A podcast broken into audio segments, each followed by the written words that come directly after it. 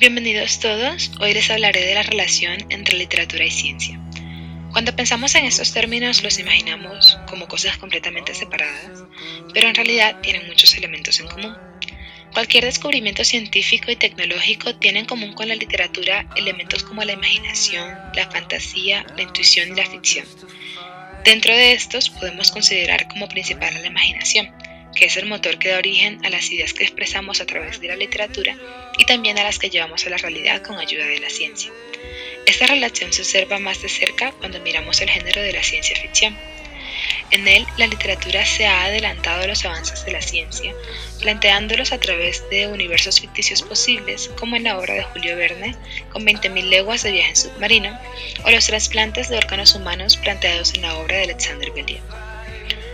Otro aspecto a remarcar es la reflexión que se plantea en la ciencia ficción sobre las consecuencias de los descubrimientos científicos y del aparente dominio de la tecnología sobre la vida y las relaciones sociales del hombre. Un clásico ejemplo es la obra de Mary Shelley, Frankenstein, en la que este doctor crea vida artificial en un monstruo que llega a ser temido y acaba destruyendo su propio creador. Asimismo, en la actualidad podemos encontrar innumerables obras donde se observa esta relación.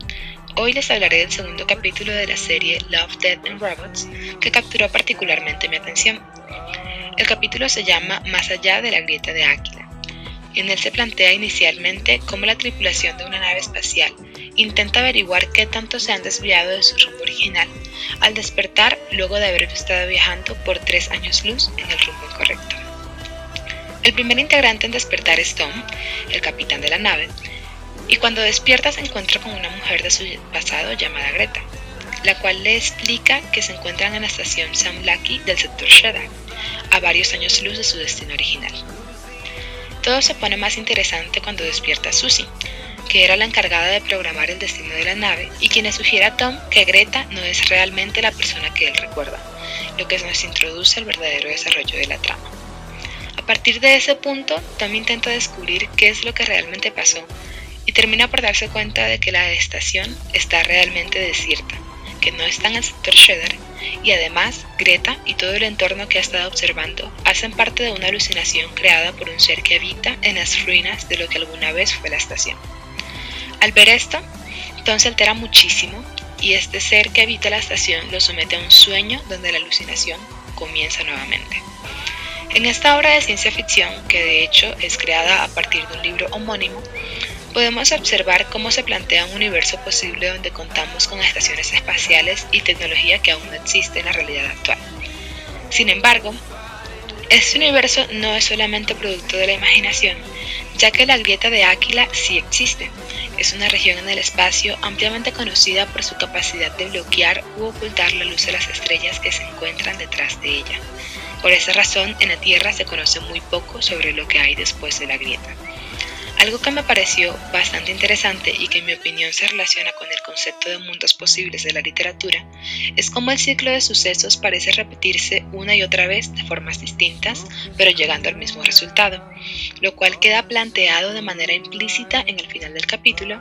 cuando al Tom despertar se repite la escena inicial con algunos cambios en ella, como si de alguna manera el ente que habita en la estación buscara un desenlace diferente y para ello planteara la alucinación de varias formas. A modo de conclusión, la relación entre ciencia y literatura en este ejemplo se ve reflejada principalmente en la creatividad con la cual se muestran mecanismos que funcionan de manera científica pero que aún no existen, como la tecnología para establecer el ritmo de la nave espacial o el funcionamiento de las estaciones espaciales y el tránsito en el espacio. En mi opinión, está bastante bien construido y resulta muy atrapante ya que mantiene la expectación durante el desarrollo de la trama, nos hace querer saber qué es lo que realmente sucede